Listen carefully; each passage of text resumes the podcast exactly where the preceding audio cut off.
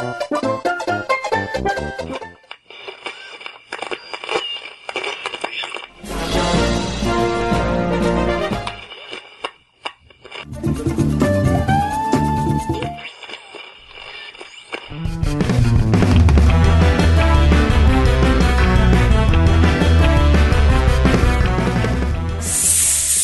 Salve, amiguinhos de todo o Brasil! Estamos chegando para mais um podcast e eu sou o Tovar. Eu sou o Kiefer. E aqui quem fala é o Hash. E hoje, amiguinhos, estamos aqui reunidos com o Doutor Santiago. Doutor Santiago que veio aqui nos analisar, saber se estamos em dia com o nosso psicológico, fazer aquele diagnóstico legal das nossas, das nossas coisas que a gente fala aqui. Ele vai nos condenar a remédio, será? Não sei. Doutor Santiago, se apresente aí para os ouvintes que não te conhecem ainda, mas que vão te conhecer e te asseguro que já vão virar fãs, hein? Salve Nintendo Lovers, eu sou o Dr. Santiago, Santiago Tio San. É, nas redes sociais, se você quiser procurar lá, pode procurar DR Santiago Psiquiatra. Essa é a minha página profissional no Instagram. Né, eu tô sempre postando lá uns conteúdos diferentes, alguma coisa mais, mais acessível para o público leigo, indicação de filme, indicação de games aqui e ali. Já indiquei alguns podcasts, esse aqui vai ser indicado com certeza. Olha aí! Seguindo agora, DR Santiago como? DR Santiago Psiquiatra, tudo junto sem hashtag, sem ponto. Seguindo agora, tem um cerebrinho aqui no. Exatamente. E você deve estar se perguntando, querido ouvinte, por que, que a gente está recebendo um psiquiatra aqui? É porque a gente sempre quis fazer esse podcast analisando os videogames de uma forma mais psicológica, mas pegar um bando de leigo aqui, por exemplo, eu sou formado em ciência da computação, o Hash também trabalha com computação, o Kiffer faz brigadeiro, brisadeiros, né, Kiffer? eu sou formado em contabilidade verdade. É. Nós dois trabalham com computação e o Kiefer trabalha com putaria. Exato. Olha, vocês me conhecem bem demais. Olha, o que a gente falou em off, ó, já tá, já tem um sócio, ó. Viu? Viu? Aí, ó. Meu Deus. Então a gente sempre quis fazer esse podcast mais é, analisando mesmo. Então aí eu conversei com o Santiago, conheci ele no grupo do podcast que eu participava também de. Eu era apoiador, né? O 99 Vidas, a gente se conheceu lá. Ele conversando, conversando, a gente achou legal esse tema trazer para vocês, né? Então fica aí o agradecimento pro Santiago ter participado, ter topado esse essa pauta que a gente queria muito tempo falar, né? E a gente antes, a gente tá gravando antes do fim do mundo, pessoal. O fim do mundo nintendístico. Vale, vale citar, relembrar, vale né, Kiffer? Exatamente. O dia, o dia hoje, dia 30, já tava estranho. Pode ser que amanhã Isso. nem tenha mais dia, né? E se você tá escutando esse podcast, parabéns. Você sobreviveu ao fim do mundo. Parabéns. Parabéns, você é um sobrevivente. Olha aí atrás do. Você tem um zumbi. Aí já era. Morreu. Perdeu mais um ouvinte. É, e antes de começar, pessoal, também eu queria fazer um disclaimer aqui. Nesse podcast a gente vai tentar ver como é que os videogames podem ajudar ou atrapalhar nosso psicológico, né? Nosso, nossa saúde mental. Então, se você tá passando por algum momento difícil, procure ajuda antes de tudo. O Dr. Santiago tá aqui, pode falar melhor que a gente, né? É só uma conversa ali tete a tete com um profissional da área médica é que vai te dar o diagnóstico preciso. Não é que o videogame vai resolver todos os casos. Ele pode sim ser ajuda, pode não ser. Então vai depender muito do caso. E se você tá ouvindo esse podcast, pessoal, tá, se sentir mal por algum motivo, tiver algum ou tiver algum gatilho aí, pare de escutar imediatamente, sabe? Tipo, não vale a pena você continuar escutando, você pode ficar mal e tal. E sua vida importa muito e eu, a gente deseja aqui, né? Eu acho que todo mundo deseja que você se recupere se você estiver passando disso aí e que se você não estiver passando, que nunca passe por essas esses percalços psicológicos que são muito ruins. Falei alguma besteira, doutor? Não, cara, falou, falou, falou muito bem. E tem uma coisa que eu, eu gosto sempre de. Quando eu vou falar sobre o adoecimento mental, tem uma coisa que eu gosto sempre de pontuar. Uhum. A doença mental, ela não escolhe em quem ela vai aparecer. Ela não escolhe uhum. idade, ela não escolhe sexo, ela não escolhe raça, classe social. E qualquer pessoa está sujeita a isso. Uhum. Infelizmente, a doença mental ela ainda é marcada por muito estigma. Foi até o tema aí da prova do Enem esse ano, estigma. É um tema que eu sempre gostei muito de estudar, que envolve toda uma carga de preconceitos, colocam a doença mental num patamar muitas vezes lado a lado com o misticismo, sabe? Assim, as uhum. pessoas têm medo de falar sobre isso, as pessoas têm medo de procurar ajuda, Sim. as pessoas têm medo de, de aceitar que elas podem estar é, adoecendo mentalmente. E isso muitas vezes atrasa o diagnóstico, atrasa a ajuda. E eu gosto sempre de dizer: olha, adoecimento mental não é sinal de fraqueza é um sinal de que alguma coisa está errada, seja do ponto de vista psicológico, seja do ponto de vista bioquímico, tem alguma coisa ali que está desbalanceada e a gente precisa colocar nos eixos. Concordo. É, não que minha opinião também de leigo valha tanto assim, né? Mas eu acho que, que é fundamental. Eu, eu, eu acho que todo mundo tem, tem validade a opinião, cara. Todos nós temos uma uhum. mente, todos nós conhecemos a nossa própria mente, nós somos protagonistas na nossa própria história é. e a gente sabe como é que funciona a mente da gente, cara. Então, quando a gente passa por algum perrengue na vida, a gente sabe como é que aquilo impacta e às vezes dá uma titubeada normal e adoecer com isso não, não, não faz da gente uma pessoa pior ou melhor do que ninguém não. E antes de começar esse papo aqui, já, já começou legal e tal, achei bacana essa explicação do doutor. A gente só queria reforçar que a gente tem PicPay e Padrim. Então, se você quiser nos ajudar, nos apoiar, continuar esse trabalho, trazer novos convidados, outros convidados, né? É, pra cá. Então, saiba que você pode nos apoiar a partir de dois reais. Cinco reais você já concorre a sorteio com cinco cupons, sete, sete cupons, dez, dez cupons e por aí por diante, né? Então, e além disso, depois do. Não sei, o mundo acabou, né, também, né? O mundo acabou. é. Então. É, mas se, se o mundo não acabou. Vamos gastar esse dinheiro, né? Já vai acabar o mundo mesmo? É, então. Mas não, o dinheiro todo não deve dar pra. Não, a gente consegue gastar isso tudo em sei lá, uns 10, 15 minutos, nós gasta tudo, essa quantidade toda de dinheiro. Ah, com Switch? Sim. com Switch, então, é dois segundos. Mas você vai poder receber depois da quarentena, que a gente espera que um dia acabe, em breve acabe, né? A gente espera que em breve acabe. Vai receber os podcasts bônus que a gente for lançando. Por enquanto ele tá aberto, né? Tá no feed, então se você quiser acessar, a gente deixou aberto, como a gente já vem reforçando, para as pessoas que estão sofrendo com essa quarentena ter alguma coisa para poder é, se distrair, os profissionais de saúde que de repente estejam trabalhando ali, precisa do, daquele momento de, de lazer também poder se distrair, não é isso? E mais importante, pessoal, você ajuda, nos ajuda muito a continuar. Então, se você quer e pode nos ajudar, a gente sempre reforça isso. Se pode nos ajudar, vai lá em nintendolovers.com.br barra ajuda e conheça os planos lá e nos apoie, que é muito útil pra gente, ok? E vamos lá, vamos começar a discussão aqui, porque a gente quer saber como o mundo e nosso dia a dia podem nos abalar, né? As pessoas têm se isolado cada vez mais, a gente tem ficado muito refém da tecnologia, é, a gente tem se isolado do mundo com celulares, com tecnologia, e agora com a pandemia isso só reforçou ainda mais, né?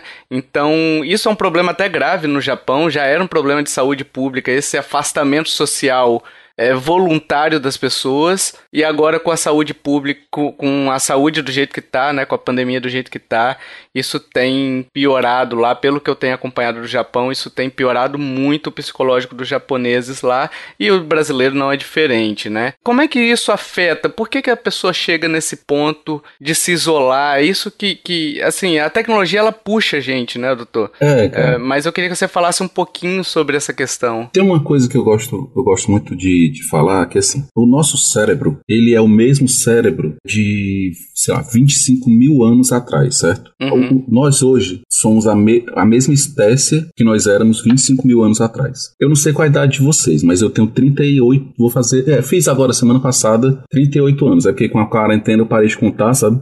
Eu faço depois de amanhã 37. Pronto, matematicamente eu tenho 38. É, mas não todos vividos, né? Porque a gente não viveu o último ano, então. É, então. E aí, assim, cara, eu digo, eu costumo dizer, meu pai, por exemplo, quando eu era criança, meu pai saía para o trabalho e ele assistia ao jornal ali pela manhã, ligava a TV, via o que estava sendo noticiado, é, enquanto ele estava se, se, transportando aí, se deslocando da, da, da nossa casa para o trabalho. Se tivesse com o rádio ligado em algum, alguma notícia, ele saberia o que estava acontecendo. Então, a partir do momento em que o meu pai chegava ao trabalho, ele só receberia informação do mundo, do mundo externo se alguém telefonasse para o trabalho ou se alguém chegasse pessoalmente até ele e informasse o que estava acontecendo, né? Uhum. Hoje, quando a gente acorda, a gente tem uma, literalmente uma janela para o mundo, que é o nosso telefone. A gente pega o telefone e a gente é bombardeado com informação do que está acontecendo no Brasil, o que está acontecendo no Japão, o que está acontecendo nos Estados Unidos, como é que está a economia, como é que está a saúde, como é que está o Big Brother, como é que está uhum. o mundo da, dos videogames, das tecnologias, enfim. É uma quantidade enorme de informação que a gente recebe e a gente tem uma curiosidade que é inata do ser humano, né? Que inclusive foi isso que fez nós chegarmos até onde chegamos enquanto sociedade, enquanto tecnologia que nós temos. Essa curiosidade, essa coisa de querer sempre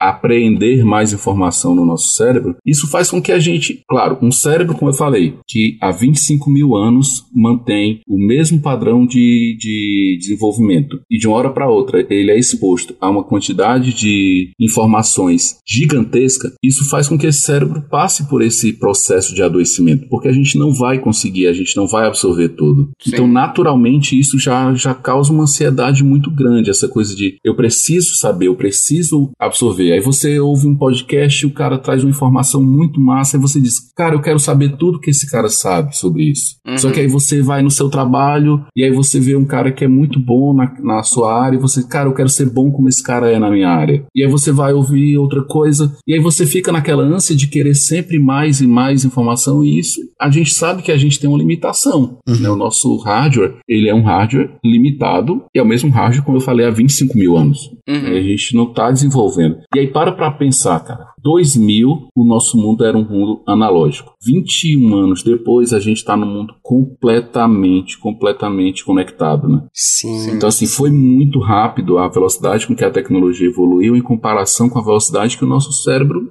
se mantém. Eu acho que por si só isso já é motivo suficiente para esse adoecimento, né? Eu tinha uma pergunta pro doutor mais ou menos nessa, nessa linha do que ele falou do, do adoecimento do, do, cérebro e tal. Doutor, uma dúvida que eu tenho, e, e, acredito que pode ser a dúvida de muitos ouvintes também, que não está diretamente ligado a, a, ao videogame em si, quando eu sinto que eu estou precisando de uma ajuda para cuidar da minha mente, para cuidar do, do, da minha saúde mental, como é que eu sei se eu devo procurar um psiquiatra ou um psicólogo? Qual que é a diferença entre os, os dois ramos aí da, acho que posso dizer da medicina, uma né? Boa, uma boa dúvida. Adoro essa pergunta. Inclusive ontem eu estava conversando sobre isso com uma, com uma psicóloga. As pessoas, elas perguntam Primeiro vou falar na prática a diferença, né? A psiquiatria, ela é uma especialidade da medicina. Por exemplo, eu fiz faculdade de medicina, seis anos. Depois da medicina, eu fiz uma outra prova, que é como se fosse um outro vestibular, e aí eu ingressei na residência de psiquiatria, né? E aí foram mais três anos estudando só psiquiatria, e aí eu me tornei psiquiatra. A psicologia, ela é um curso superior. Uhum. Né? A pessoa faz no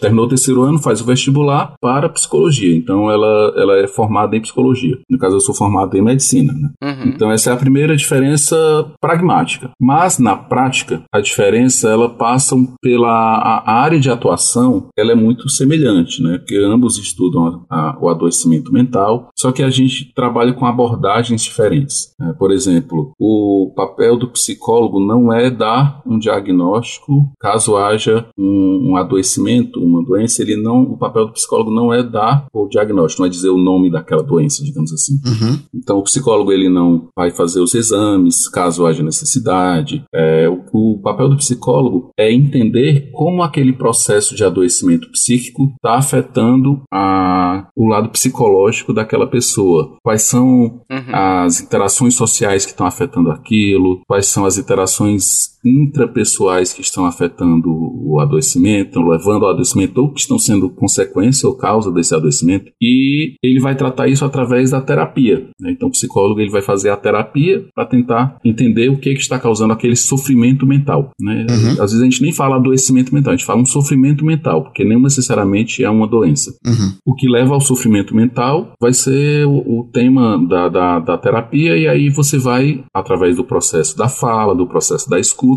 vai ser feitas, vão ser feitas intervenções e as modificações vão acontecer. A psiquiatria a gente trabalha na parte mais médica. A gente vai ouvir o paciente, eu vou tentar enquadrar aquilo, caso eu perceba que aquilo é um processo de adoecimento ou não, eu vou dizer para ele, olha, isso, isso é um, você tem um sofrimento mental, mas não tem a necessidade, por exemplo, de você tomar uma medicação, você não tem necessariamente um quadro depressivo, um quadro ansioso, uma esquizofrenia, um transtorno bipolar, você não tem uma doença mental, mas você tem um sofrimento. Uhum. Então, não há necessidade, por exemplo, de você tomar uma medicação, mas você pode procurar a ajuda de um terapeuta para tentar lidar com isso que está acontecendo. Uhum. Ou o contrário, pode ser, olha, isso é uma esquizofrenia, por exemplo, e a gente precisa intervir com a medicação porque existe um processo inflamatório cerebral que pode levar a uma progressão da doença, a um quadro uhum. muito mais grave e tal. Então eu vou trabalhar nesse caso com a medicação. Então é mais ou menos isso. E eu costumo dizer que nosso trabalho é complementar. Uhum. Né? Eu digo assim, ah, por exemplo, se imagina que tem um ventilador apontado para uma mesa que está espalhando todos os papéis que estão em cima daquela mesa. Se você tentar colocar os papéis de volta e não desligar o ventilador, você não vai conseguir, porque o ventilador está espalhando de novo. E se eu desligar o ventilador e não puser os papéis no lugar, eles não vão voltar sozinho. Então eu digo assim, o meu papel enquanto psiquiatra é desligar esse ventilador que está bagunçando a tua mente. E o papel do psicólogo é tentar entender como é que está essa bagunça para tentar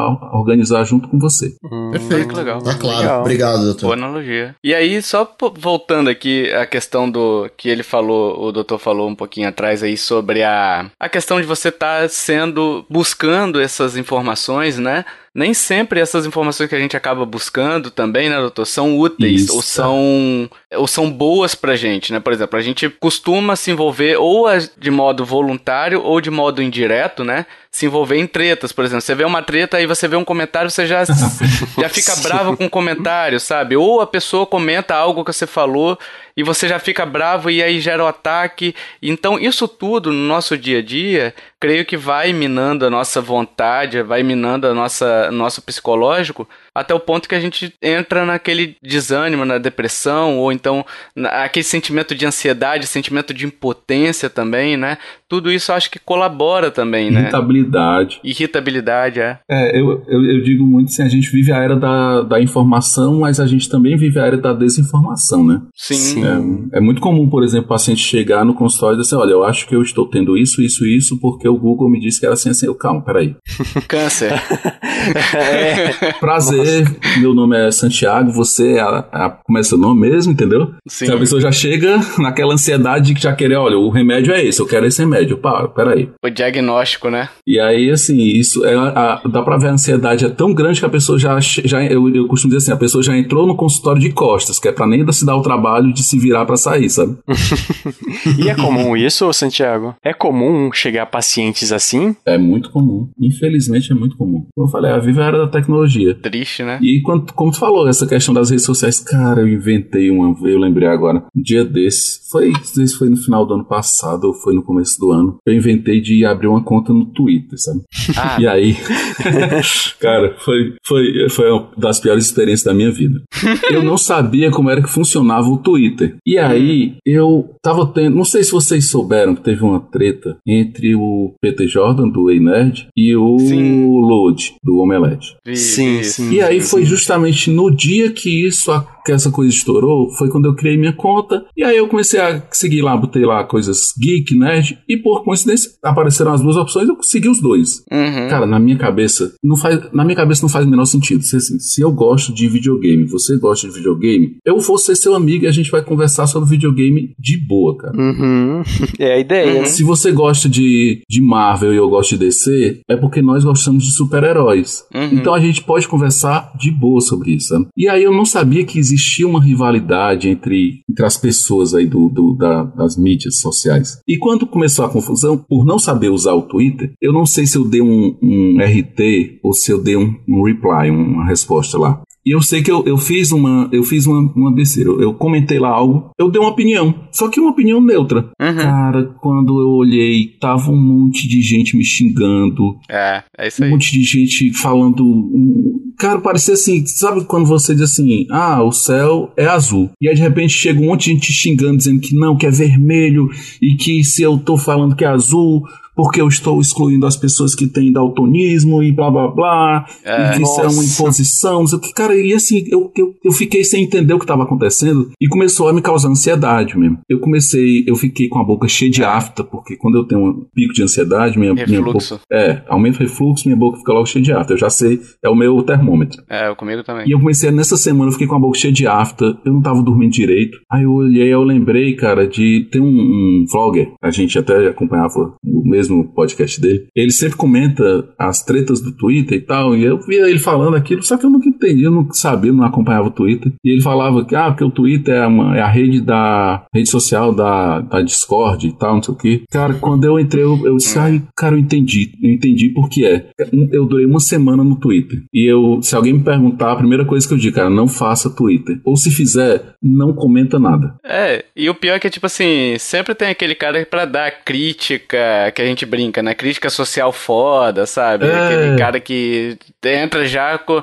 Tipo, não importa a sua opinião. O cara do textão, né? É, é, exato. Não importa a sua opinião, eu vou ser contra. Exatamente. Sabe? É aquela história. Pra lacrar. É, é, pra lacrar. É, não, e é, e é exatamente. É isso, se o cara vai olhar pra ti, ah, cara, tu gosta de Nintendo, eu gosto da SEGA, então tu tá errado em tudo que tu for falar a partir de agora, sabe? Sim, Ou sim. então, ah, tu tem um Xbox, eu tenho um Playstation, então a partir de agora a gente é inimigo e tudo que você disser, mesmo que eu concorde, eu vou mudar minha opinião é. pra poder discordar. Exatamente. E assim, é, isso daí vai minando a gente, né? Mas a gente também tem outras formas de consumo de violência que a gente tem no nosso dia a dia, né? Que aí a gente pode destacar aqui rapidamente a questão da violência hoje nos, nos filmes, a questão do gore, que os filmes Nossa. mais 18, que aí mostra a cabeça sendo decapitada, sabe? Coisas que a gente não gosta de ver no dia a dia, mas que num filme, talvez por ser obra de ficção. E jogos também, né, Tovar? Jogos agora mais 18, cada vez mais agora é é o que mais tem, né? Se a gente pegar é. Mortal Kombat, o próprio Ghost of Tsushima que eu tô jogando agora também é mais 18. Enfim, parece que o jogo é, agora tiro pra porrada ser... e sexo, né? É, parece que agora pro jogo ser bom, ele tem que ter violência de graça, ele tem que ter cenas de sexo, enfim, parece que os jogos agora eles só são bons ou ele só é um entretenimento bacana se ele for 18 mais. Senão ele é um jogo ali de nicho, de criancinha, né? A gente tem que tomar cuidado quando, tipo assim, porque ainda assim, é, um filme é um entretenimento, né? Tipo, é uma forma de, é uma, pode ser uma válvula de escape, né? Ou, dependendo da pessoa, também pode ser um, um gatilho. Um outro caminho, é, um gatilho, algo do tipo. Eu não sei se existe isso, se eu tô falando alguma besteira aqui. Mas assim, é, existem essas formas ainda. A violência realmente virou algo pop hoje, né? Os telejornais Pra você pegar lá, um jornal que vai dar a notícia normal, ele vai ter muito menos audiência do que aquele jornal que mostra o cara peneirado, sabe? Tomou 20 tiros. Nossa, que mostra até a tragédia, né? É, cara. Não, e o pior é na hora do almoço, né, cara? Nossa. É, na hora do almoço, exato. Você tá almoçando ali com vendo sangue para todo lado, sabe? Então, assim, é. Virou uma, uma parada meio. Eu não quero usar o termo gourmetizado aqui, né? Mas assim, virou pop mesmo, né? uhum. né? Virou algo que é aceitável a quantidade quantidade de violência que a gente recebe hoje em dia e isso tudo você vai vendo e você vai juntando com tudo que a gente tem hoje, o, o doutor Santiago, essa questão do, do ódio generalizado que a gente está vivendo hoje, né? Junto com isso daí, pode desencadear, no caso, outros tipos de doenças ou comportamentos? Pode contribuir essa, essa questão? Oh, só para complementar, um tempo atrás eu li uma notícia que o pessoal que faz o design gráfico do, de Mortal Kombat eles estavam, tipo, super frustrados, reclamando muito na internet, pedindo assistência psiquiátrica, porque eles estavam, para poder produzir todo aquele nível de violência, órgãos sendo transpassados, corpos mutila é. super mutilados, eles estavam tendo que ver vídeos, assim, super gore, na internet para conseguir se inspirar e tentar reproduzir isso nos jogos. Sim. Não só o pessoal da, do Mortal Kombat também, que tem jogos assim, mas tipo Resident Evil tem muita coisa super gore, ainda mais hoje em dia. Uhum. Então eu acredito que não é, outras empresas estão passando, outros desenvolvedores estão passando pelo mesmo problema. É, e hoje tem o um realismo ainda, né? No caso dos jogos tem o um realismo, né? É, então, assim... então, Aí eles têm que ir atrás da fonte mesmo. Assim, a gente veio de uma época, a gente gente pegou toda, toda a evolução dos videogames, né? Uhum. Eu, pelo menos, eu comecei a jogar videogame no Atari e os jogos que tinham qualquer tipo de combate, digamos assim,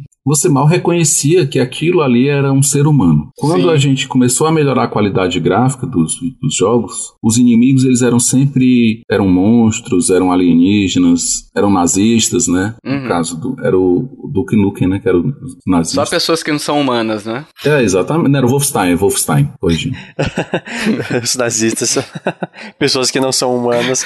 exatamente, eram pessoas que haviam per... ou eram humanos que haviam perdido a humanidade, ou eram monstros monstros é, no sentido gráfico da palavra, monstruosidades. Uhum. Mas, ô, ô, doutor, agora deixa, complementando a pergunta do Tovar, né, que assim, ele, ele acabou perguntando se isso pode ser algum gatilho para alguma doença mental, ou enfim, para alguém que já tem alguma predisposição, para que ela entre numa, numa situação de estar de, de, de tá com a sua saúde mental debilitada. Eu acho que se esse tipo de, de conteúdo ele existe hoje, é porque vende muito. É. Então a galera, assim, para algumas pessoas isso pode ser um gatilho, mas o que talvez explicaria o fascínio que a gente tem por esse tipo de conteúdo? Porque a gente também gosta, né? Cara, eu digo, eu costumo dizer muito que sim, o ser humano teme tudo que ele não conhece. A gente tem medo da morte, que a gente não sabe como é que é depois, se vem alguma coisa, se não vem, se apaga e acabou. Uhum. A gente tem medo da loucura, e aí entra na minha área, né? Porque as pessoas têm medo de perder o controle de si e não saber o que é que vai fazer, o que vai acontecer depois. É, a gente tem medo do escuro, porque a gente não sabe o que é que pode ter ali, né? Então, assim, se a gente parar para pensar, a gente teme aquilo que a gente não conhece. Sim. A gente, muitas vezes, isso, por exemplo, essa questão da violência, é algo que para a gente, inicialmente, era desconhecido. Né? Eu tenho duas filhas, por exemplo, as minhas filhas não sabem como é uma pessoa mutilada, porque eu, eu não, não deixo,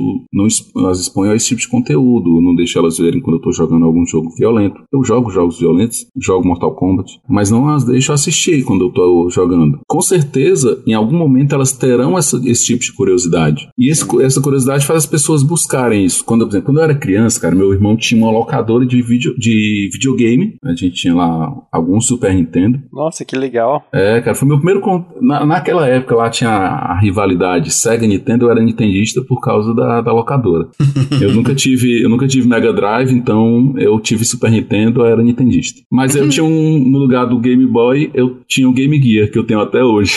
Caraca. Nossa. Meu portátil era da SEGA. E aí, por isso que eu sempre tive essa coisa de gostar dos dois. Eu nunca me incomodei de um ou outro, não, tá? E aí, voltando Legal. assim, quando, além da locadora de videogame, ele tinha uma locadora de vídeo. E um dos filmes mais procurados, eu não sei se vocês vão lembrar, era um filme chamado Faces da Morte. Opa! Ah, eu já vi, já ouvi falar. Era como se fosse uma coletânea de, de gore. Nossa senhora. Até um dia desse eu tava pesquisando sobre isso. E assim, parece que muitos daqueles vídeos eram vídeos falsos, é, ditados, manipulados manipulados, mas tinham vídeos reais ali naquela, naquelas, naquelas coletâneas. E tudo era vendido como real, né? A gente teve as Face da Morte até os seis Exato. Todos eles eram vendidos como se fossem cenas reais de morte, né? E naquela época a gente não tinha como pesquisar, né? Não tinha, sei lá, o, o EFASAS pra gente saber se aquilo era real ou não. A gente comprava como real. A Bruxa de Blair você vendeu assim, né? Como real Exato. também, enfim, como sendo algo real. Também. Agora eu lembrei aqui, você falando de real, eu lembrei aqui da revista Manchete. Eu acho que é a revista Manchete que trouxe a, a morte dos Mamonas Assassinas com os corpos. Lembra? Vocês lembram do Mamonas, né? Pedaço pra todo lado. Lembro, cara cara, com os pedaços de membro, né? É, os membros. E, tipo, vendeu igual água. Deu uma salvada na manchete na época lá. É, mas é isso, cara. O ser humano, ele quer ver o, desco... o que ele não conhece. Ele quer ver o desconhecido. É. Ele quer ver como é algo que ele não vai ver no, no, dia a dia. Mas ele quer ver isso num ambiente controlado, onde ele, tipo ele assim... Ele não quer ele, ser exposto àquilo. Ele tenha determinado controle, né? Tipo, ah, eu quero dar o play e o pause, eu posso dar quando eu quiser. Eu sou dono da situação, né? É, eu quero ver o Jigsaw matando lá os prisioneiros dele, mas é. eu não é. quero ser um dos prisioneiros, eu não quero estar ali naquela situação. É, exato, exato, exato. E, e, aí, assim,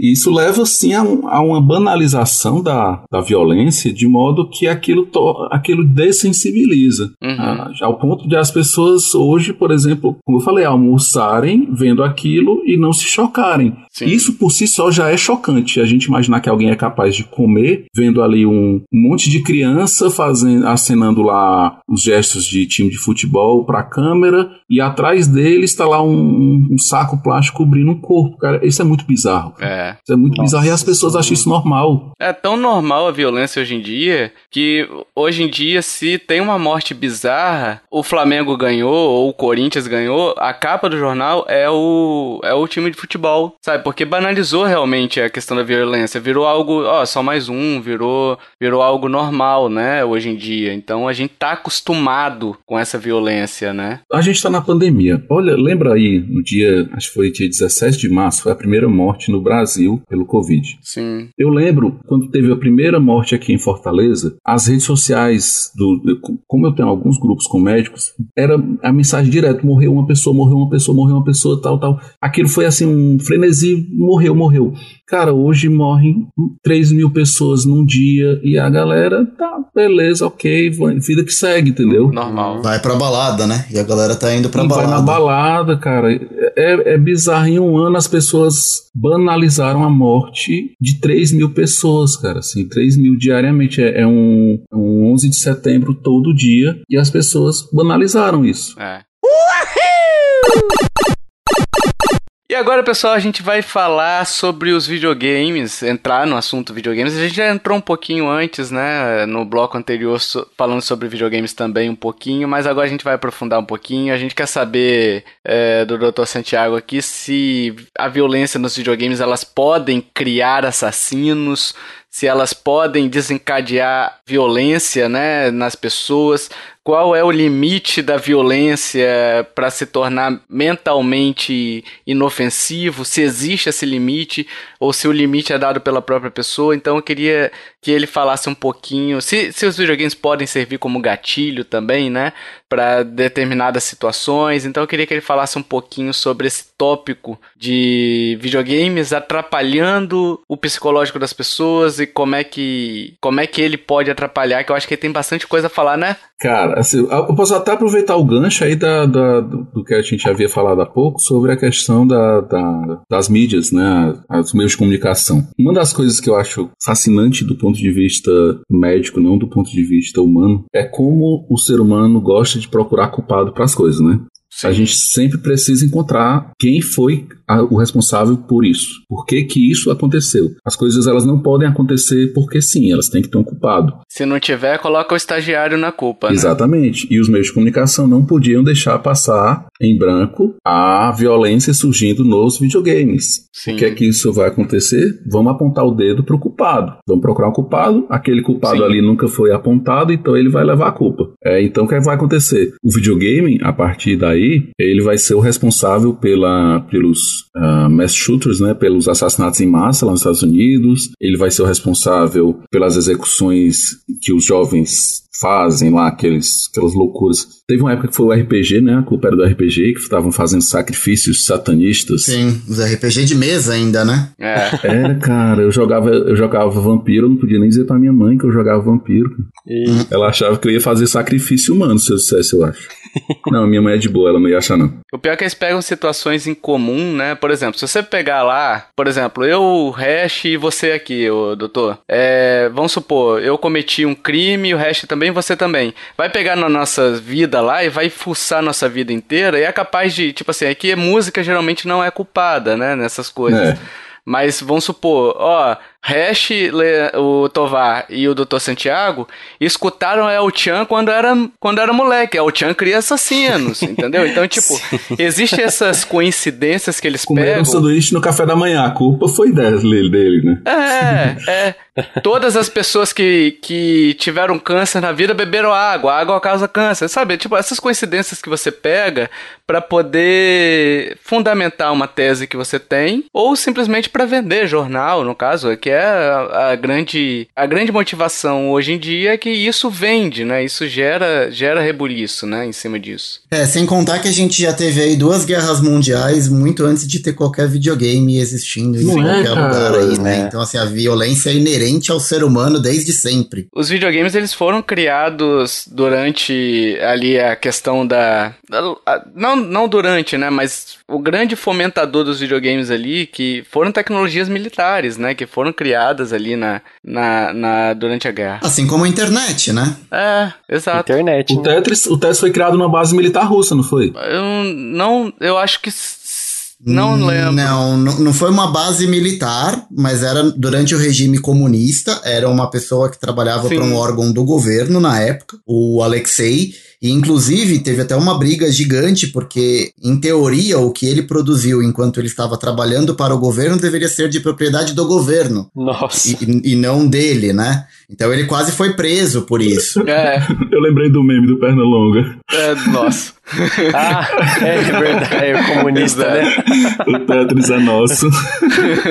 É, ele, ele, quase foi preso por isso. Quando saiu dos Estados Unidos e descobriram que tinha sido um russo que tinha criado Sim. dentro de uma. Não era uma base militar, mas era um órgão do governo soviético. E ele quase foi preso por isso. Mas assim, o, o meu ponto é, né? De novo, a violência é inerente ao ser humano desde sempre. Se a gente pegar na época dos, dos, do Império Romano, enfim. E a arte, na verdade, né? Colocando o videogame como arte, às vezes a gente diz assim, ah, a vida imita a arte, mas a arte também imita a vida, né? Sim. Então acho que, na verdade, o que os videogames fizeram foi copiar o que acontece na vida real. Um, se você pegar lá o, sei lá, o Medal of Honor, que foi o primeiro jogo realmente muito bom sobre a primeira guerra, sobre a, a segunda, sobre a segunda guerra. Acho que foi a primeira, eu acho que ele abordou. O Medal of Honor, acho que é a segunda guerra, cara. Tanto não é que a continuação. Não, acho que foi a segunda guerra. Foi a segunda guerra. Foi ele foi dirigido pelo Spielberg, até depois o Spielberg fez o Band of Brothers, que também é da segunda guerra lá. Que é... Então, assim, se a gente parar, na verdade, os videogames eles copiavam o que acontecia na vida real. O que aconteceu? A guerra mundial, a gente vai botar isso na. na, na, na tra transformar isso na, em arte e entretenimento, que é o videogame, né? Uhum. Então, na verdade, a gente, se a gente parar pra pensar, não é o videogame quem, quem influenciou isso, foi o mundo que influenciou os videogames. E tem uma coisa que eu costumo dizer assim, eu não há, e aí é uma opinião pessoal minha, né? E assim, como eu nunca encontrei realmente nenhum estudo que embasasse a opinião contrária a ela, e já encontrei estudos que corroboram a minha opinião, então eu darei como válida. Eu não acho que o videogame ele seja capaz de modificar a personalidade das pessoas e torná-las violenta, violentas. Mas pessoas que têm uma atração pela violência, elas podem buscar um filme que vai mostrar violência, elas podem buscar um, um, um telejornal que vai mostrar violência, elas podem buscar uma revista que vai mostrar uma banda, uma banda mutilada, e ela pode procurar um videogame que vai satisfazer a necessidade dela naquele momento. Então, assim, aquela história de quem veio primeiro, o ovo ou a galinha, né? Hum. Eu não acho que o videogame fez com que aquela pessoa ficasse violenta. O que eu acho é que a, hum. a atração que aquela pessoa tinha pela violência fez com que ela procurasse algo que pudesse satisfazer a necessidade dela. Sim, e também, sim. assim, extrapolar isso pro contrário é uma falácia. Querer dizer que todo mundo que busca esse tipo de entretenimento é porque gosta de violência também não é válido. O que eu estou falando é que se eu gosto de violência, eu vou procurar algo que mostre violência. Não quer dizer que por eu estar jogando, eu gosto de violência, entendeu? Hum, para ficar bem claro, para não, não restar nenhuma dúvida, assim, que eu, a gente sabe como as palavras da gente podem ser distorcidas, né? É, sim, exato. Principalmente nesse assunto, né, doutor? Exatamente. Sim, sim, é. é bem delicado. Não é que quem gosta de jogo violento é violento, não. É que eu acho que quem gosta de violência vai procurar é, entretenimentos, situações que satisfaçam aquela necessidade dele. É comum, né? Assuntos de interesse. Você procura seus assuntos de acordo com seu interesse, né? A, de acordo com a sua. Por exemplo, se eu gosto de, de videogames, eu vou procurar mais coisas sobre videogames, né? Então, o cara que tem esse perfil mais violento, assim, ele vai acabar buscando coisas sobre violência, né? Exato. A Deep Web tá aí, enfim, uhum. até outras coisas, né? Até jornais é, sensacionalistas que a gente falou anteriormente é, suprem essa necessidade dele de, de absorver esse tipo de conteúdo, né? Exato. Então, é muito disso, né? Assim, as últimas vítimas, eu a usar as aspas, tá? As últimas, os últimos jogos que foram vítimas dessas acusações foram os Battle Royales, né? Se a gente parar pra pensar é. assim, o pessoal diz, ah, ele joga Fire. Uhum. Os meninos que mataram lá em, lá em São Paulo, eu esqueci qual a cidade lá, eles usaram uma, uma uma besta lá para atirar e no jogo também tem essa mesma arma. Então, logo, né, aquela, aquela aquilo que a gente estava falando, vamos procurar um ponto em comum que aí a gente já conclui a nossa tese. Tem o culpado, né? Isso. Exatamente, o cara usou uma arma que tem no videogame para matar. Então, ele copiou o videogame, logo ele se tornou violento por causa do videogame. Cara, eu passei mais de um ano jogando PUBG. Uhum. Quando eu digo mais de um ano jogando, é porque tem uma das conquistas lá que é você fazer login durante 360 dias seguidos. Eu Caraca. quase faço a segunda conquista, que era 720 dias. Eita! Meu Deus! Sério.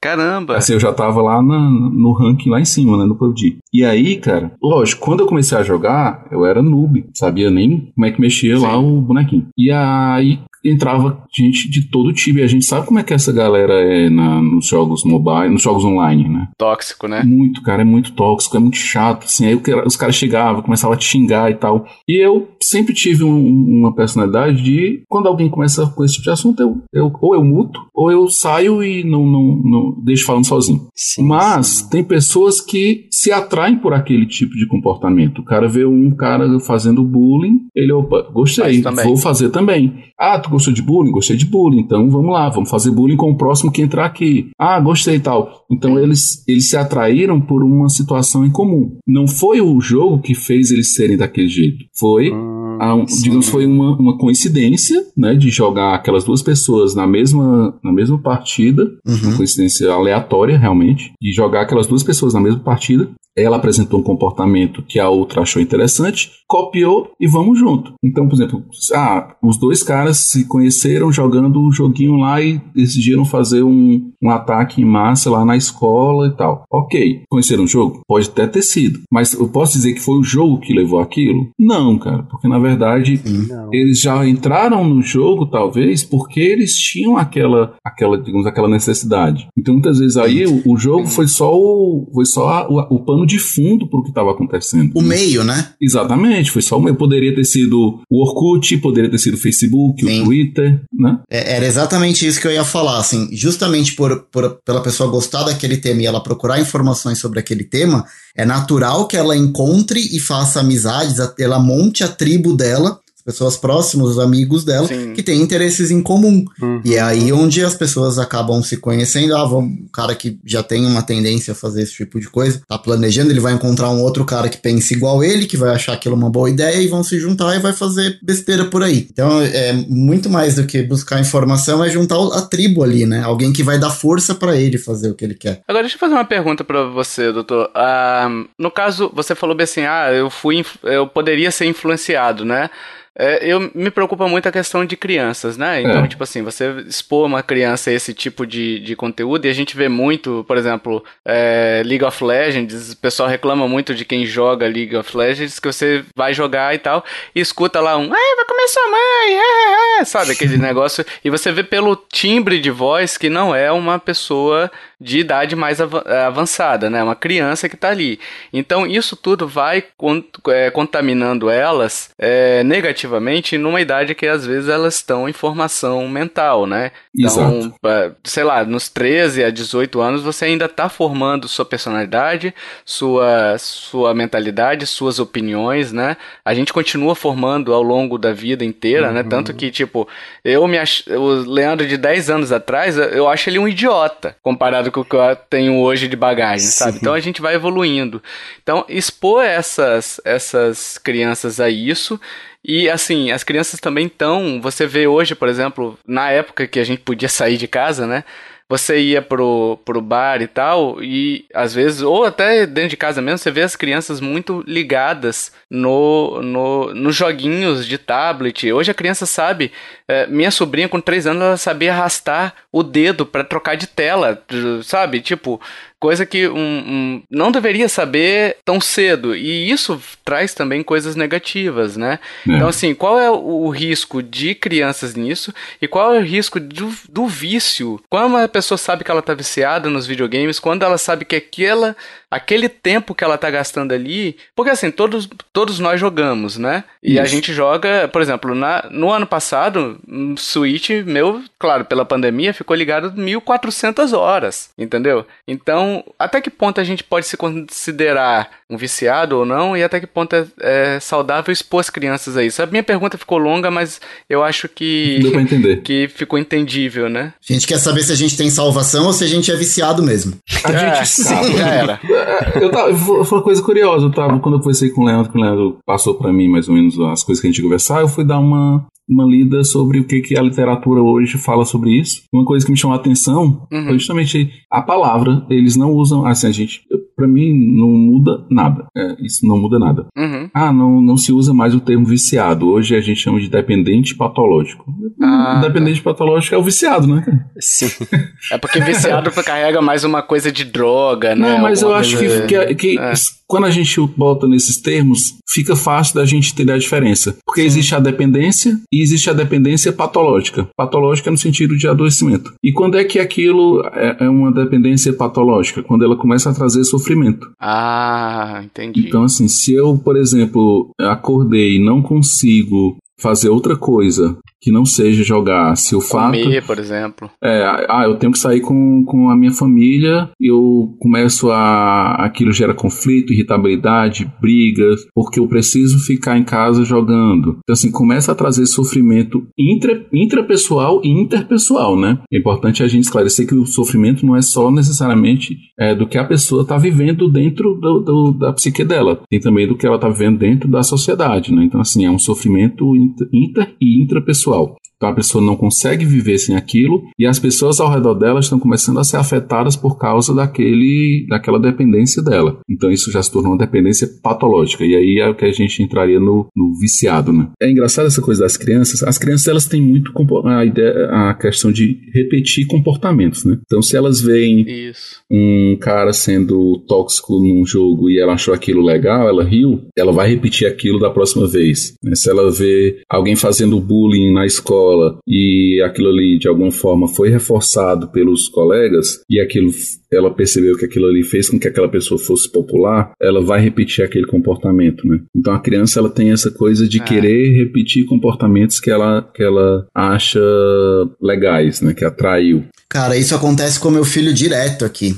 É, minhas filhas também, cara. É, tipo, às vezes ele gosta de assistir sempre os mesmos canais no YouTube, e de vez em quando eu percebo ele fazendo, usando expressões ou fazendo tipos de, de brincadeiras que eu nitidamente identifico qual é o canal que ela tá reproduzindo na vida, no dia a dia dela.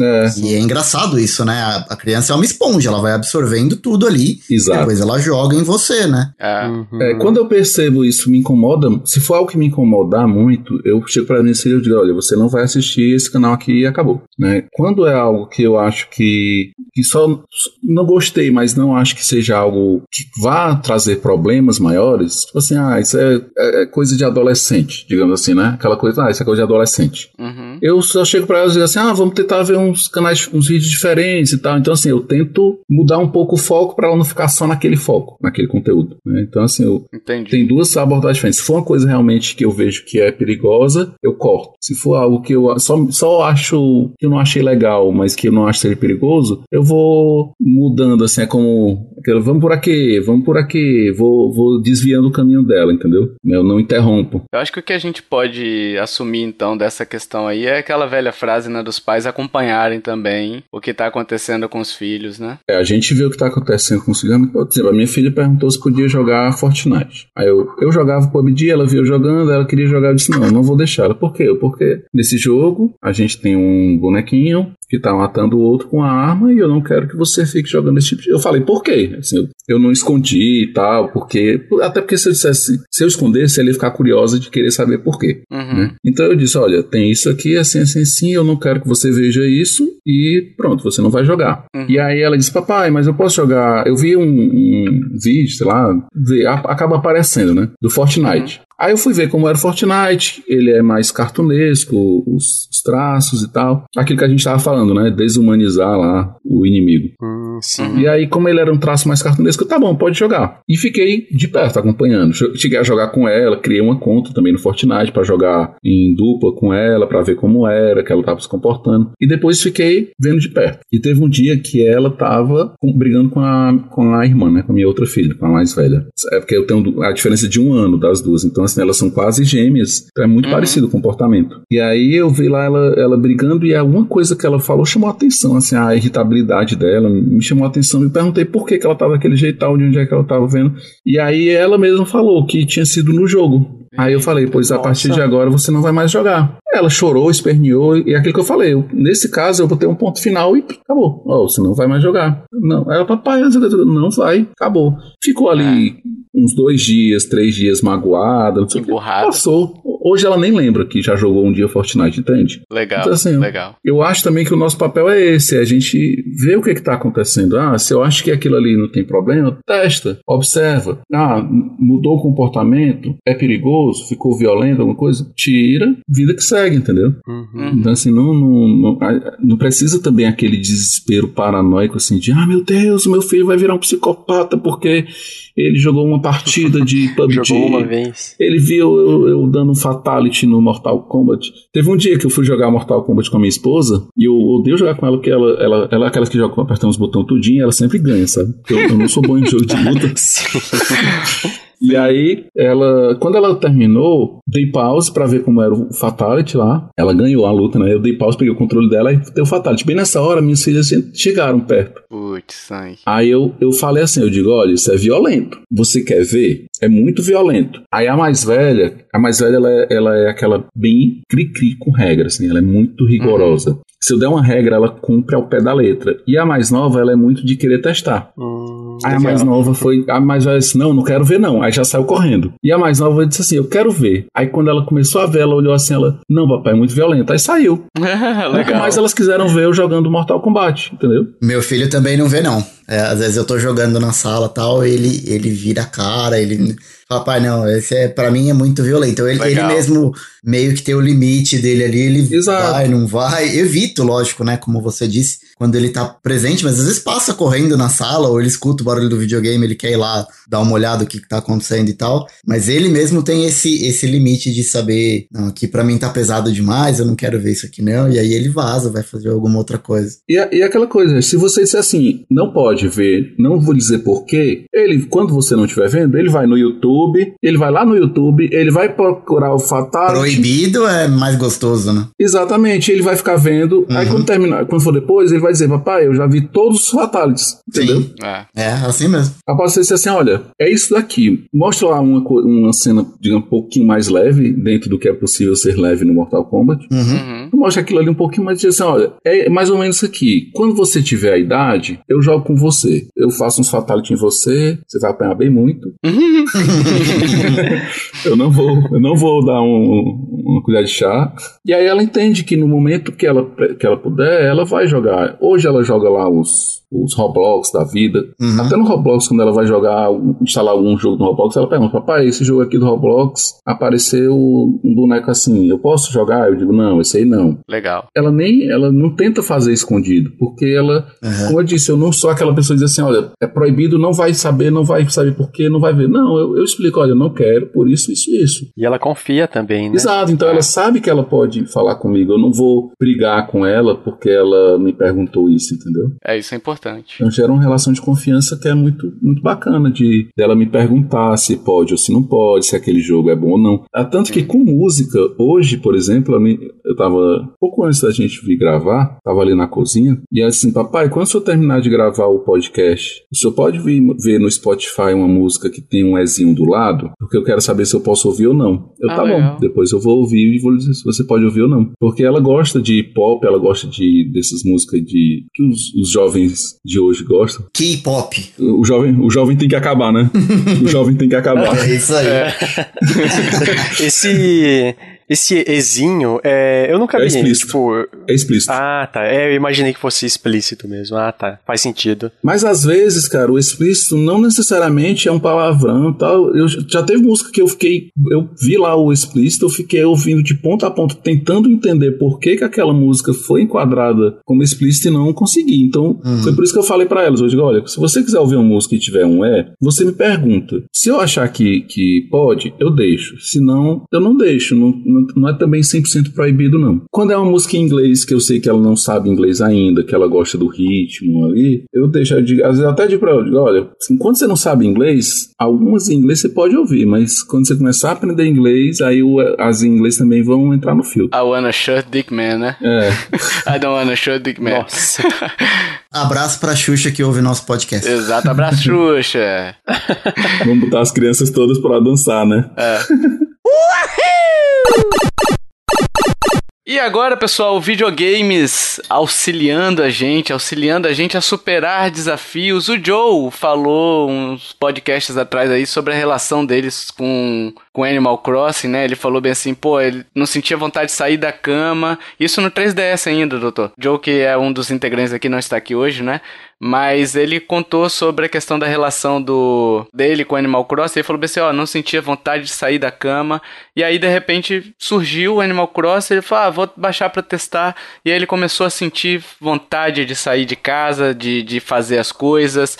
E aí, por exemplo, teve o Pokémon Go, aquela, aquela febre do sim, Pokémon Go sim. que fez muita gente febre, sair de casa. É bem lembrado também. E teve agora, recentemente, a pandemia com Animal Crossing. Então, assim, o Animal Crossing trouxe os videogames de volta ao, à mídia, mas não no sentido negativo. Muita mídia é, falando bem do Animal Crossing, falando sobre a importância de você jogar durante a pandemia, como é que o, a, o videogame pode ser uma válvula de aproximação social é, em tempos de isolamento social. Então, assim, é, queria entender como é que o videogame pode nos auxiliar, é, ou qualquer outro meio de entretenimento também, filmes, séries, como é que esses, essas mídias de entretenimento elas podem nos auxiliar a superar, ainda mais hoje em dia, né, que, que 2020, 2021, que a gente está vivendo essa questão da pandemia e tal, a depressão, a gente nunca esteve tão mal psicologicamente, eu acho, né, é, sem saber sobre o futuro, sem saber sobre the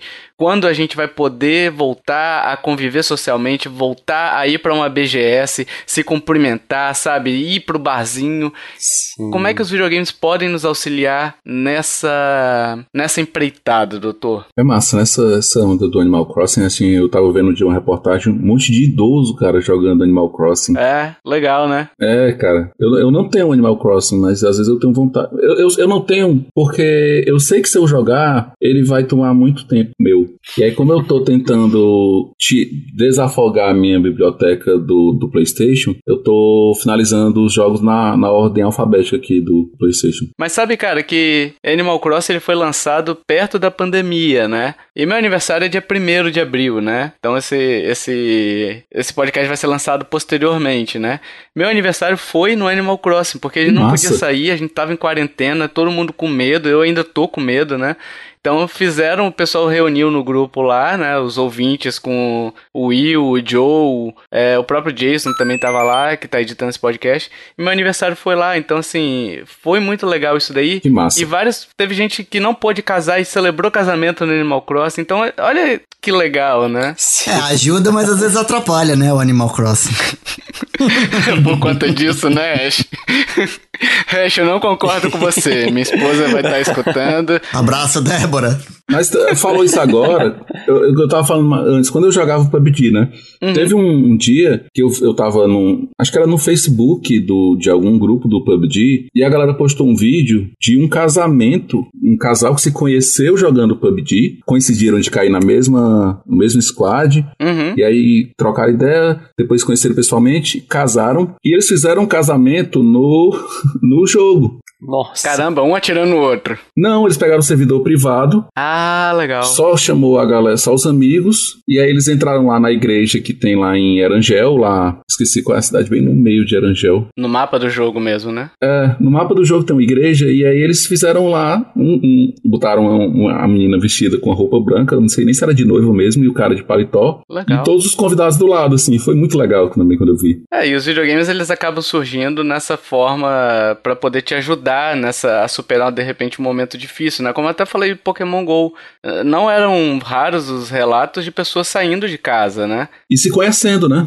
E se conhecendo. Pokémon Go, quando saiu, o pessoal da empresa que eu trabalho, o pessoal da segurança do trabalho teve que soltar um comunicado dando instruções pra galera, tipo de, de como assim tomar cuidado para porque a galera assim na hora do almoço, cara, ia todo mundo andar pela empresa, ficar catando. Catando Pokémon, porque assim tem um, tem um, tem um espaço externo na empresa assim com umas árvores, então é bem bem gostoso de ficar andando e a galera tudo vidrado no celular ali. O departamento de segurança do trabalho teve que soltar um comunicado pedindo para as pessoas tomarem cuidado, prestar atenção enquanto tava andando, não ficar olhando pro celular subindo, descendo escada, enfim, tomar cuidado Sim. com acidentes por conta do Pokémon Go, assim, porque movimentou gente que não é do nosso círculo e que não costuma jogar videogame, mas assim, pegou meio que pela nostalgia, todo mundo começou a jogar, né? Minha esposa ficou muito viciada no A minha também, nunca jogou Pokémon na vida. É, não, a gente saía, cara, a gente pegava o carro, colocava as duas filhas e a gente ficava rodando dentro de Fortaleza pra saber. E assim, a galera mandava, alguém mandava uma mensagem, olha, foi, viram um, um, um Pokémon tal em tal lugar. Eu tava lá na Beira-Mar, que é uma avenida que tem aqui, né, na beira da, na beira da praia. Uhum. E aí, tipo assim, ah, lá no Espigão tem um Charizard. A galera corria todo mundo pra lá. Né? Lembro isso. Era um negócio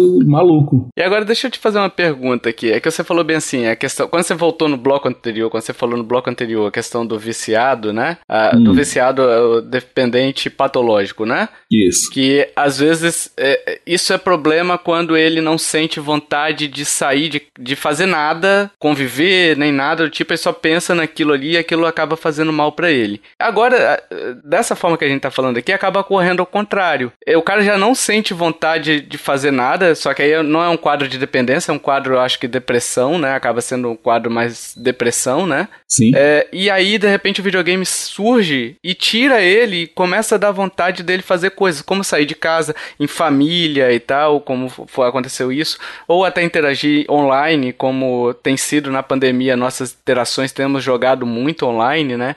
Então, assim, é, como é que o videogame atua nesse caso? Tem alguma explicação ou Cara, não? Tem dois, dois, dois tipos de, de influência, né? Eu, por exemplo, tenho alguns jogos que eu indico para os meus pacientes, cara. É, por exemplo, Life Strange, hum, To The Moon, legal. é um jogo que eu já indiquei Nossa, muito. To The Moon é lindo. Adoro To The Moon. Pois é. Então, assim, existem jogos que às vezes eu já indiquei The Last of Us. Caramba. Porque, assim, a minha consulta, ela é uma consulta bem demorada, que eu converso, eu ouço. E às vezes na história daquela pessoa, eu identifico, sei lá, ah, no jogo tal tem uma situação parecida que você precisa lidar com ela. Legal. E aí às vezes eu, eu converso sobre aquilo e eu digo, olha, você gosta de videogame? A pessoa diz, gosta. Experimenta esse jogo aqui. Aí a pessoa tá assim, ah, eu não gosto de jogar. Eu digo assim, pega, procura gameplay desse jogo e assiste. Olha Nossa, aí, legal. Legal. Aí vai no, no YouTube, pega gameplay. Então assim, são, tem jogos que, e é, é legal que tem muitos pacientes meus que hoje jogam com ex-pacientes, assim, que que eu já dei alto, ficou bem, que eles estão na, na minha lista de, de amigos e jogam comigo.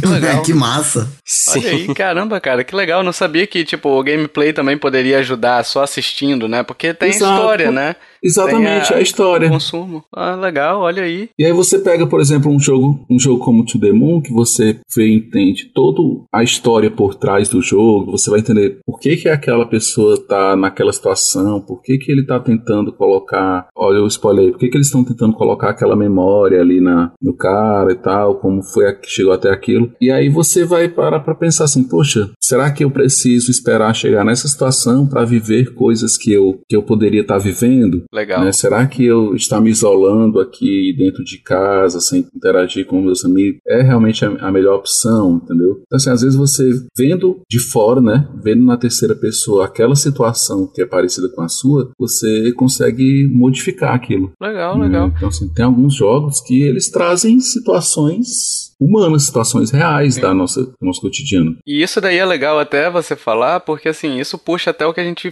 fez de disclaimer lá no início do podcast, né? Que é a conversa tete a tete, né? Aquela conversa que você e o paciente, ele te conta o caso dele, como é que ele tá se sentindo, e você com a sua própria vivência, com a sua própria experiência profissional também, identifica essa possibilidade de ajuda, né? Exato. E às vezes o cara pode também é, receber ajuda de amigo. Por exemplo, se você não fosse psiquiatra, mas, por exemplo, algum amigo seu fala assim, pô, bicho, eu tô sofrendo com tal, tal coisa, e você fala assim, ah, bicho, tenta jogar o. Tem um jogo que fala exatamente disso, pô, você falou, me lembrou. E, tipo, eu já tive indicações assim também, sabe? De eu falar, caramba, cara, isso me lembra uma história de um jogo. E a pessoa jogou, ela falou, pô, que legal e tal. E, de certa forma, eu acredito que possa ter ajudado ela dela, né? Pelo menos não comprometeu em nada, eu acho, né? Mas assim, eu acho legal isso, essa conversa e identificar qual jogo pode ajudar, até a pessoa mesmo estudar para ver se de repente tem algum tipo de jogo que possa auxiliar ela e tentar, e aí mesmo assim procurar uma ajuda, né? Achei interessante esse, esse caos aí que você contou. Mas é, cara, quando você tá jogando, você tá controlando as ações do personagem, né? Então sim. você meio que se coloca na pele dele. Sim, e sim. aí quando você vê aquela situação acontecendo,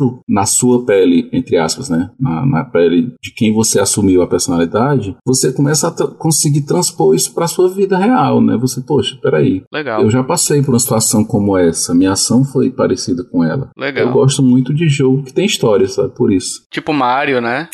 Brincadeira. Cara, não, mas, história. Não, mas, cara, é, é, é, engraçado. Quando a gente começou a gravar, quando a gente a gravar, eu tava pensando sobre a influência da, da Nintendo na, na minha vida, já que o podcast tem como pano de fundo aí a Nintendo. Uhum. Como eu falei, eu jogava videogame, eu jogava Super Nintendo. E na minha infância, o jogo que eu mais joguei foi o Super Mario World. e é engraçado que, assim, hoje, até hoje, é muito comum eu me deparar com alguma situação difícil e vem, e assim, não tem nada a ver necessariamente. É, se eu falo para outra pessoa, a pessoa não consegue entender por que, que, é o, que o meu cérebro fez aquela associação. Mas que para mim, Sim. aquela associação associação faz sentido. Assim, ah, eu tô com dificuldade nisso aqui. Aí eu lembro, cara, eu lembro passando lá daquela fase, Caraca. as dificuldades e tal, não sei o que. Então, assim, eu conseguia passar. E na, na época não tinha YouTube para ensinar como é que passava, não. Era morrendo e Morria, game over. Ah, cara, né? sabia que eu tenho, eu, tenho uma, eu tenho uma dica, eu tenho uma dica muito foda do Super Mario que eu, eu nunca vi no YouTube. Ah. E eu, eu aprendi sozinho. E eu sou. Eu era. Eu procurei, eu, depois assim, eu botei, ah, vou ver como é que faço aqui. Se, se, alguém também teve essa ideia. Tem uma fase no Super Mario que você consegue ganhar mais de 100 vidas, sabia? É aquela que você joga o casquinho de um lado pro outro? É, é uma que, que tem um monte de tartaruga verde que fica pulando, aí você transforma todas elas em vida. Exato, essa daí. Que fica no, no castelo de, um castelo de cima. Lá em cima, faz... exato, por cima da ponte. Ah, eu já fiz isso também. Cara, e é engraçado que eu aprendi isso, assim, sozinho quando eu, quando eu era criança. Sozinho. N ninguém me ensinou, não vi numa revista. Acho que foi tipo assim, no, aqui no Ceará a gente usa a expressão no bambo. Sabe o que é no bambo? Não. Nossa. No bambo é quando você faz uma coisa, tipo assim, tu joga... Por conta própria? Não, tu joga pra cima e acerta, entendeu? Ah, pode ah, crer. Na cagada. Na Sim, sorte. Na cagada. Ah, Pronto, é na, é na, sorte, na cagada. Então, assim, foi no bambo, eu, eu acho que eu peguei aquela, aquele casco e eu espalhei, é. aí eu comecei a pegar, caramba, cara, o tanto de vida. Que legal. legal. Aí eu fiquei voltando. E, e eu, eu, falei isso porque isso, por exemplo, é uma situação que às vezes na minha vida eu, eu, eu vejo assim, eu digo, cara, às vezes a gente, sozinho a gente pode encontrar às vezes uma solução para um problema que a gente está passando que é difícil. É legal que tem também situações que o jogo nem, nem é proposital do jogo, mas você está vivendo um momento, você está vivendo um momento na sua vida que se parece com o momento que você está vivendo no jogo. Eu passei recentemente isso com um, um jogo indie, é, in the Well, que não tem assim, a história, história é normal, não tinha nada a ver com a, a, situação que eu tava passando na vida, mas um erro meu fez com que eu tivesse que voltar um pouco atrás no jogo e eu tava passando numa situação na, na minha vida que eu tinha que dar um passo para trás, que foi quando eu decidi voltar pro interior. Eu lembro de você contando isso, legal. É, então, foi na mesma semana que eu tava nessa decisão, cara, volto ou não volto para essa turba, foi a semana que eu fiz a, a, análise desse jogo e tipo foi um não foi um motivador, mas foi uma coisa que me fez refletir mais sobre o fato de eu ter que dar um passo para trás para conseguir ir mais para frente. Legal. Deu certo no jogo e deu certo também aqui, o, na vida. Na vida, sim. Mas é isso, cara. Às vezes não precisa ter a, a necessária conexão lógica, né? É, uhum. então. Tipo uma, um, um, gatilho na história, né? Exatamente. A coincidência temporal, por si só, ela já vai te fazer. É como, por exemplo, quando a gente associa um lugar a um perfume. Tipo assim, ah, quando eu conheci a minha esposa, ela estava usando o perfume tal e nós estávamos no lugar tal. Então aquele lugar me lembra aquele cheiro. Às vezes o Caramba. videogame é isso, né? A gente está vivendo uma situação e aí naquele mesmo dia, por exemplo, eu estou jogando um, um, jogo tal e aquele aquela fase do jogo, né?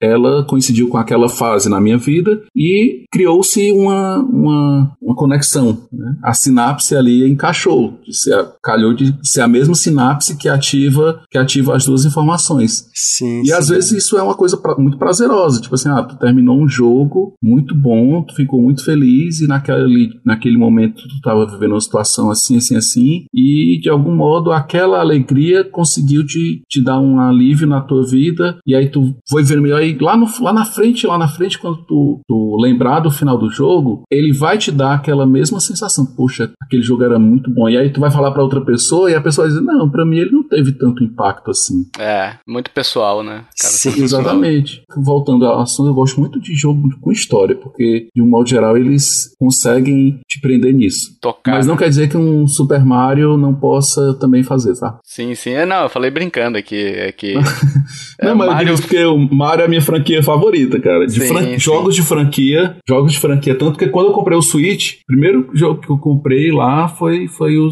jogo do Mario. Eu comprei ele antes de ter o videogame. E, não, e nem foi o Odyssey. Porque eu, como eu não tive o Nintendo 64, eu não tive aquela fase de gostar dos. assim, de me apegar ao Mario 3D. Então eu não ah, joguei o Mario ah, 64. Eu também nunca, nunca fui tão fã. Eu, gosto, eu gostava do Mario plataforma. Então ao invés de... Quando eu cheguei lá na, na Best Buy, eu olhei assim, eu disse, cara, eu vou comprar o Mario. Aí fiquei olhando, aí tinha o Mario Ga, o Odyssey, que eu sabia que era bom, não tinha dúvida. E tinha o Mario... Mario. E o, é, o ah, Deluxe, né? Sim. Mario Deluxe. Deluxe. É. Aí eu olhei assim, esse aqui é plataforma, eu vou levar esse. Caraca. E aí foi, foi o primeiro jogo que eu finalizei no, no Switch. Nossa, legal. Aí depois eu fui tentar, fui tentar finalizar o Zelda também. O Zelda não me prendeu tanto quanto todo mundo, não sei porquê, Breath of the Wild. Eu gosto, mas ele, assim, é um jogo que eu gosto de jogar, mas que quando eu ouço meus amigos falando sobre ele, eu digo, cara, eu queria ter essa mesma experiência. Empolgação. É. Mas com o Mario eu tive. E aí os caras dizem, ah, Mario, cara, que plataforma. plataforma. ah, é legal, é válido, né? É. é um pouco do que tu comentou no Twitter, né? Às vezes tu faz um post super legal ali pra ver a reação da galera, os caras falam, pô, isso aí, cara. É, é exatamente. é, exato. E o outro que eu tento, outro que eu tava tentando jogar esses dias, eu, eu, eu, tenho poucos jogos no Switch, porque é muito caro. É muito caro, é. Desculpa aí, tá? Tá louco. Ai, sim. Aí eu, eu, eu comprei o Cuphead. Ah, nossa. o Cuphead é o jogo quando eu tô com raiva, cara. Quando eu tô com raiva, é, então. eu vou jogar Cuphead. nossa. Vai ficar com mais, né? aí tem um motivo para ficar com raiva, é, né? Exatamente, é porque eu desvio a minha raiva, entendeu? Ah, entendi. Ah, faz sentido. Legal. Faz... Oh, olha, uma boa dica. Briguei, tô chateado com a esposa, briguei com a, com a esposa por alguma coisa. Eu pego o Cuphead e vou jogar. Quando termino, a minha raiva do jogo é tão grande que a raiva que eu tava já passou. parece pequena, né? A raiva da esposa parece pequena. Nossa. Cara, eu, eu, só consigo jogar uma fase por dia, sabia? Do Cuphead. Não, não dá mais. Né? É, mas é, não dá, é difícil mesmo. É uma fase por dia. Ele, ele é o jogo que ele, pra mim, ele é um dia, uma fase. Eu não sei quantas fases ele tem, mas eu, eu sei lá, eu tô lá na terceira, segunda, terceira ilha, mas quando eu, quando eu, eu jogo, eu digo assim, ah, eu vou passar hoje dessa fase. Quando eu termino, pronto, já deu de Cuphead por hoje. É. Outro joguinho assim é o Celeste, né? Sim, sim. Celeste é bom também, é difícil também. É difícil. É, cara, tem umas. Fa... Mas o Celeste ainda é mais fácil do que o Cuphead, mas tem umas umas telas que você olha assim e você. Cara, como é que eu vou fazer isso aqui? Celeste tem uma história linda, né? Tem, cara, tem. Tem a história. Pronto, aí é um jogo que tem história massa e gameplay massa. Cara. É. É muito bonita a história do. Eu tô na. Eu, eu não finalizei ainda, não. Eu tô lá no cume. Tô na última. Último capítulo lá, né? Nossa, eu finalizei esse jogo. Vale a pena, hein? Muito bom. É, eu tô no. É porque, cara, eu sou muito. Eu, eu, eu assim, lá na sala eu tenho o Xbox One. Uhum. Aqui no quarto eu tenho o PS4 e o Series S. Uhum. Lá, na, lá no escritório eu tenho o computador, eu tenho o Switch e eu tenho um Game Box daqueles com emulador. Aí assim, onde eu tô, se eu tiver lá, eu, aí quando eu tô no computador, eu começo a jogar Celeste. Mas aí a minha esposa diz: Ah, vem pra cá pro quarto. Aí eu paro de jogar e começo a jogar outra coisa e tal. Esses dias, ó, a gente tá falando de viciado, né? Eu, uhum. essa semana, por exemplo, eu terminei de platinar o Assassin's Creed Odyssey. Cara, 200 horas de uhum. jogo. Você é louco, não, não eu dá. Eu tô, tô jogando ele também, ô doutor. Tô com 105 horas, tô com metade disso. Mas o jogo é sensacional, cara. Eu fiz 192 horas, viu, de gameplay dele. Nossa. Olha aí. Uhul! Vamos pro jogo misterioso, meus amiguinhos. Kiferino! Eu... Leia rapidamente. Aliás, eu vou ler o nome dos acertadores. Não sei quem são os acertadores. Quem foram os acertadores, Kiffer? Você sabe? Leia a dica aí, Kiffer. As suas dicas enquanto eu caço aqui, por favor. Beleza, vamos lá. Fui lançado na década de 90, mas recebi uma versão na década de 2010. Hum. Dica 2. Meu protagonista naufragou. naufragou. Dica 3. Possuo muitas referências a outras clássicas obras da minha desenvolvedora. Dica 4. Faço parte de uma das franquias mais relevantes e importantes da indústria dos games. Dica 5. Minha versão antiga possui uma baleia. Olha e aí? aí? Tá fácil, tá fácil, tá extremamente um dos mais fácil. fáceis da história, inclusive. É, nossa. Tetinha, tetinha. Tá tetinha. Que foi que ser... A, a, gente vai dar a resposta agora? Não, depois. Depois você ah, vai tá. voltar pro próximo cast pra dar a sua resposta aí. A gente vai puxar você, olha aí, ó. A gente tem um DeLorean, doutor. A gente tem um DeLorean e a gente é... volta pro futuro, entendeu? Ah, volta no tempo, né? Que a gente dá a oportunidade pro pessoal, pro pessoal também se manifestar, dar suas respostinhas. Aliás, tem um formulário aí, se você quiser dar suas respostas e acertar, você sabe qual a resposta do Kiffer? Você sabe? E você quer ser um dos acertadores lidos aqui, que agora tem a lista, Kiffer. Eu tenho a lista das pessoas que acertaram o último jogo misterioso, que foi o Zombies Ate My Neighbor meu, meu joguinho que eu trouxe, que foram os acertadores aí, Michel Pereira, o Kiffer, o Arthur Pieri, que também acertou, o Felipe Rodrigues, o Léo Cade, o Lafayette. Então fica aí o agradecimento por vocês terem dado as respostas, né? E se você sabe a resposta, tem um formulário, vai lá na nossa página nintendolovers.com.br e procura a postagem desse episódio que tem um formulário lá para você preencher, dar sua resposta e ter seu nomezinho lido aqui, beleza? E agora a gente quer saber sua opinião, pessoal. É, como os games te auxiliam, te auxiliaram? É, os games já te prejudicaram? Teve algum jogo que você você jogou e aquilo te deixou meio para baixo também, porque isso pode acontecer. Conte a sua história, é muito legal é, quando vocês compartilham isso também. É uma forma até de vocês desabafarem com alguém, né? Pode desabafar com a gente. Não que a gente seja um, um profissional, mas de repente desabafando podemos te ajudar de alguma forma, né? Conversando, debatendo, é, jogando junto, quem sabe, né?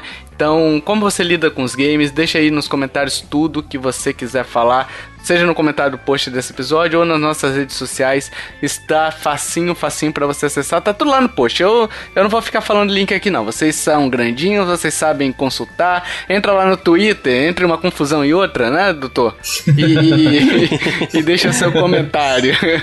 A gente também tá pedindo review no iTunes, agregador de podcast que permitir avaliação. Isso é muito útil pra gente aparecer entre os podcasts grandão, dar aquele yupi, sabe, do Não do Mortal Kombat, porque o Mortal Kombat ele fala é, toast, do Mortal né? Kombat.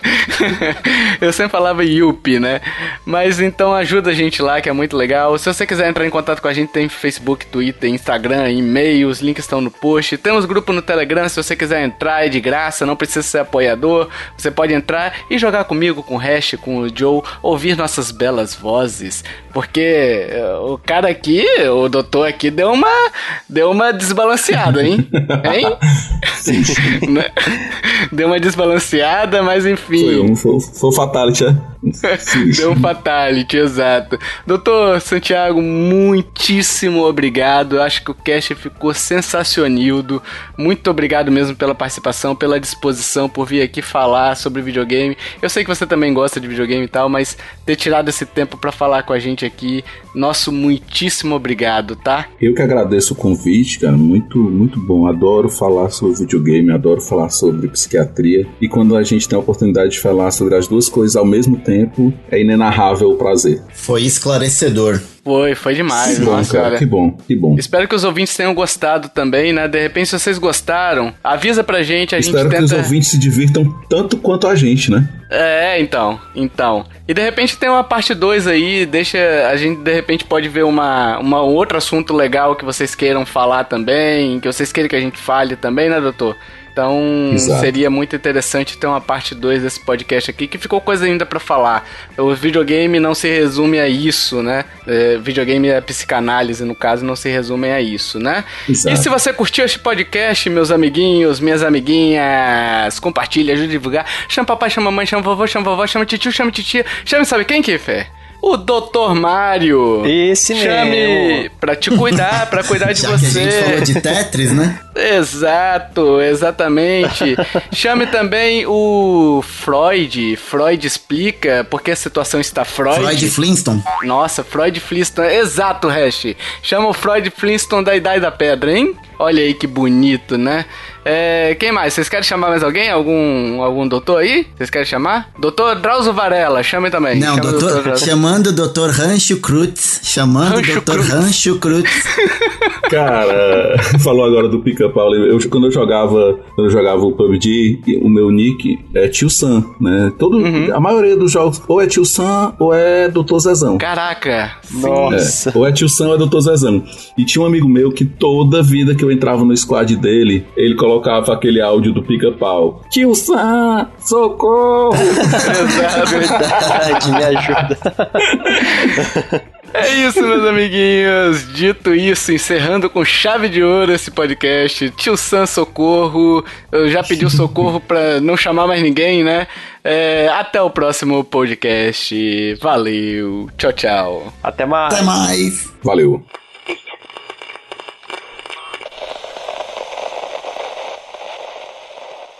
Este podcast foi editado por mim, Jason Minhong. Edita eu, gmail.com.